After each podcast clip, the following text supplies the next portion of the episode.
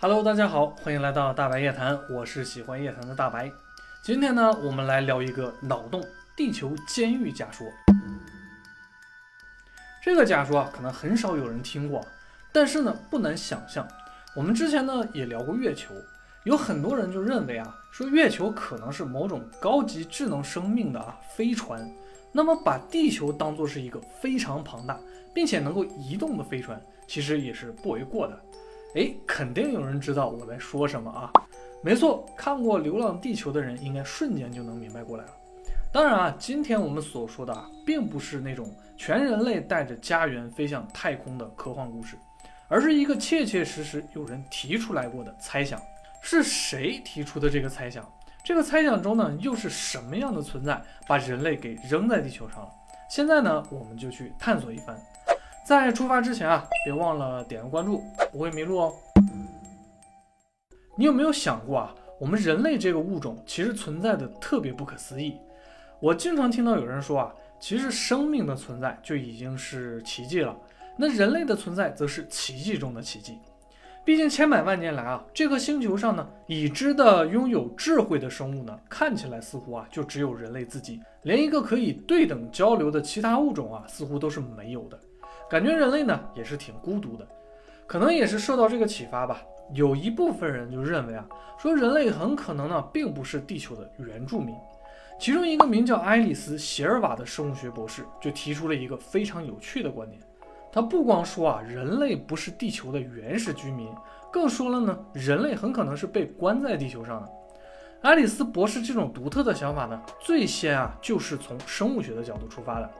据他推测啊，人类是在大约距今二十万年前到六万年之前突然出现的，似乎呢就像是被某种未知的高等生命啊给运送过来的。由于人类不是地球的原住民，所以在不断进化的过程中呢，人类就出现了一些非常奇怪的缺陷。这些缺陷在地球的其他物种身上啊是很罕见的，包括啊一些据说是人类的表亲生物也没有类似的缺陷。第一个缺陷啊就是人类会有腰痛。说到这个啊，我就觉得有些体会了啊。其实呢，像我这样啊，做节目时间比较久，经常呢会保持一个姿势不活动。有的时候啊，就会有些腰酸背痛的。之前啊，也还看到一个朋友发朋友圈说啊，人什么都可以突出，哎，就腰间盘别突出。然后呢，他就去手术了。哎，这是真事儿哈。所以从生物学角度来说啊，人类的腰痛其实最主要的原因啊，应该归结于直立行走。这其实仔细想想啊，是非常不自然的情况。因为按照地球现在的重力情况啊，像人类这种体型看起来确实啊，不太像是适合直立行走的。有点呢不太符合进化论的观点。你看，像人类这样站在顶端的物种啊，身体进化的应该更完美一些才对啊。而且看那些比人类体型要大得多的陆地动物呢，它们也一般不会直立行走。有人说呢，熊会人立，但是你仔细观察就会发现啊，大多数时候呢，熊站起来都是有目的性的，要么是去够树上的蜂窝啊，要么是观察周围的情况，或者是呢向进攻者表示自己的强悍等等等等啊。他们呢根本就不会站着去追赶猎物，或者啊奔跑，四肢着地呢反而速度是会更快一些的。不过和动物相比啊，人的站立呢其实对自己是非常重要的。有的人就说啊，说之所以人类能够成为地球的万物之灵，就是因为呢人类站起来解放了双手的同时，也解放了自己的心智。也就是说啊，让双手可以去做更多的事呢，人就会变得更加的聪明。至于人类的祖先为什么突然会从树上下来呢？不再用四肢着地去行走了？哎，这个啊就非常的奇怪了。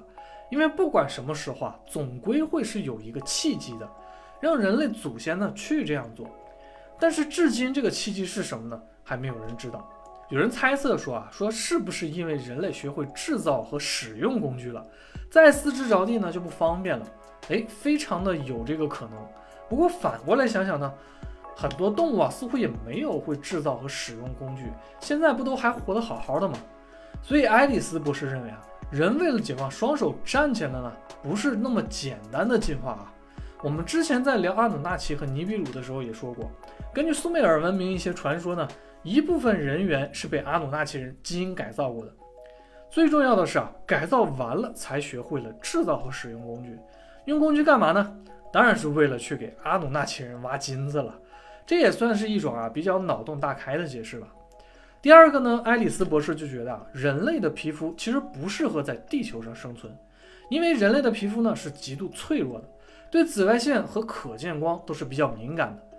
正常在烈日下呢，不做任何的保护，用不了十几分钟啊，可能就会被晒伤了。有人说呢，人的皮肤有黑色素，能吸收紫外线，这就会起到一定的保护作用。哎，这个是没错的。不过这里要说的是啊，别的哺乳类动物呢，其实也是有黑色素来吸收紫外线的。但是相比之下啊，它们暴晒十几分钟，可能真的什么事儿都没有。但是人呢就不行。有人分析啊，这是因为人的体表呢缺少了毛发的保护。不过呢，这个就更加的奇怪了。还是用进化论的观点来看啊，生物会朝着有利于自己的方向进化。不管是寒冷地区的北极熊，还是热带地区的啊狮子、老虎这些动物。都没有进化到人这样啊皮肤光滑的程度，所以对于这些动物来说呢，皮毛毛发是非常重要的。你看现在的人类呢，自己身上的毛发少了，就需要呢从别的动物身上获取毛发了。有的地方啊天气比较冷啊，我们还需要去穿羽绒服啊这样子。所以呢，这看起来就非常的奇怪，人类为什么会把这么重要的东西给进化的快要没有了呢？反而啊要费劲的还穿衣服保暖御寒这样。这个呢，似乎就显得有点太不符合进化论了。苏美尔神话中呢，阿努纳奇人的外表啊，就更接近现代人。传说中的外星人小灰人呢，就更是了。哎，他们连头发都没有。所以啊，是不是文明发展到一定程度，就不再需要毛发了呢？哎，也许啊，真的就是经常说的那种啊，变强了啊，也变秃了。嗯。第三个缺陷啊，感觉就更加匪夷所思了。爱丽丝博士就说啊，说人类可能是地球上繁衍最困难的生物，原因就是呢，人类的婴儿的头啊非常的大，这会让人类的分娩呢变得更加的困难，而且人类呢是非常脆弱的啊，刚出生的婴儿连自己移动都做不到。那大多数的动物啊，并不像人类这样，有些动物刚出生呢就可以站立，甚至是奔跑，像一些偶蹄类的动物啊，也就是我们俗称的啊牛羊骡马这样的动物啊，基本上都是这样的。不过这点也看起来啊，与人类是截然相反的。如果这些小动物呢刚出生的时候站不起来，那它们很可能就会夭折了。所以呢，也有人觉得啊，说人类在进化之中还是遗留了一些哺乳类动物的特征的。但是更多的特征啊，或者是说功能呢，其实是在逐渐退化的。也就是说呢，在漫长的进化中，人类自己选择放弃了一些东西。而且人类的成长周期呢，也是十分缓慢的啊。人类要经过十几年呢才能成年，而动物的幼崽呢反而一般成长都非常的快。在阿努纳奇的传说中呢也说了，被基因改造后的人类啊其实繁衍的是很快的，以至于呢阿努纳奇人不得不将一些人从他们建立的城市中驱赶出来了。后面呢可能阿努纳奇人对人的基因又做了修改，用来控制人类的寿命和繁衍的速度。所以不管怎么样啊。人类看起来都像是放弃了一些原始的优势，选择了一条更加艰难的道路去走了。爱丽丝博士呢还列举了一些啊更加耐人寻味的例子，比如从智人诞生起呢，几乎人类就是开始吃熟食的了。这样人类的消化系统看起来呢就好像比别的动物要弱一些。有人就说啊，这不是因为人类发现生的食物里可能会有很多细菌，还有寄生虫等微生物嘛？吃煮熟的食物呢是更加安全的选择。这点呢看起来是没错的，不过人类学会烹饪调味的这件事呢就非常的奇怪了，到底是谁呀教会人类用调料的呢？这似乎也是一个未解之谜。上面说的这些问题呢，其实有很多啊是自打人类诞生起就可能已经存在了的，所以爱丽丝博士呢就认为，在这些种种因素之下呢，人类啊基本就不太像是自然进化而来的，而且呢，爱丽丝博士还有个观点啊。他认为呢，大多数人在地球上呢是没有归属感的。一些人呢可能觉得自己呢就不属于这里。我也发现了一个有趣的现象啊，就是人类很容易对星空着迷啊。几乎每个人看到漫天星光的时候呢，都可能有一种啊说不出的向往感。根据爱丽丝博士的观点呢，有人就会问了，说人类为什么要被关在地球上呢？一种似乎流传很广的说法就是啊，人类之前可能犯过错。比如是宇宙中的侵略者啊，被正义的外星人呢带到地球上给关起来之类的啊，这个说法呢有那么一点意思啊，但是个人觉得呢很可能不是这样的，因为我们之前节目里提到过，高等文明对低等文明会有一个不干涉原则，在地球上的体现呢，就是人类和动物之间的这种啊互相的默契。所以在宇宙中呢，很可能会存在这样的法则，也就是所谓的宇宙法则。因为越高级的文明啊，可能就越是明白宇宙中万事万物的联系，也就越能预测到起因与结果。除非呢，人类遇到无法解决的事件啊，比如说呢，小行星撞地球这种天灾，或者是啊自己作死啊就把自己给毁灭掉了，否则呢，那些高等文明是不会出手干预的。可能呢，在这些高等文明看来呢，人类的身体虽然进化到相对高级一些了，但是意识或者说灵魂啊是尚未进化完善的。如果完全的任由人类去发展呢，说不定就会做出什么可怕的事啊。所以呢，他们在无形中啊也引导着人类的方向。所以脑洞大开一下啊，这也就是为什么传闻中外星人似乎非常热衷于观察人类，不管是在科技上还是所谓的核子力量面前。就像我们之前呢聊月球的时候，就说月球可能是一个很不错的监控装置，用来监控人类科技的发展。在秘密太空计划的传闻里呢，也专门提到了一个叫做太阳典狱长的组织，他们的目的啊，据说就是在监控整个太阳系的。还有就是传闻中的光明会，荷鲁斯之眼与那只权势之眼，所有的这一切呢，似乎就像是在告诉着人类啊，有什么正在看着我们。有人可能就会问了，说人类什么时候才能真正的离开地球呢？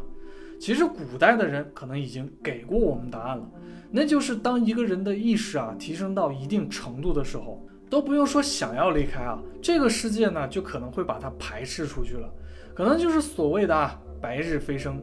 这些人呢，就是那些所谓的有大德行的人。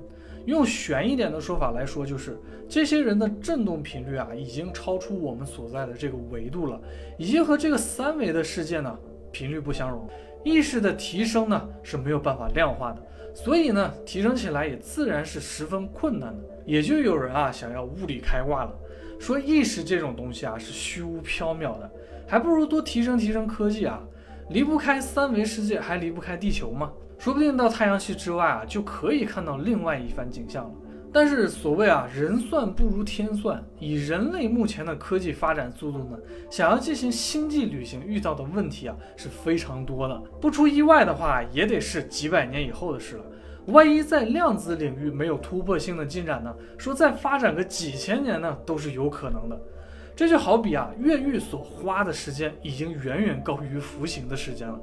所以不管怎么绕啊，人类最终呢，都还是得在地球上乖乖的待着。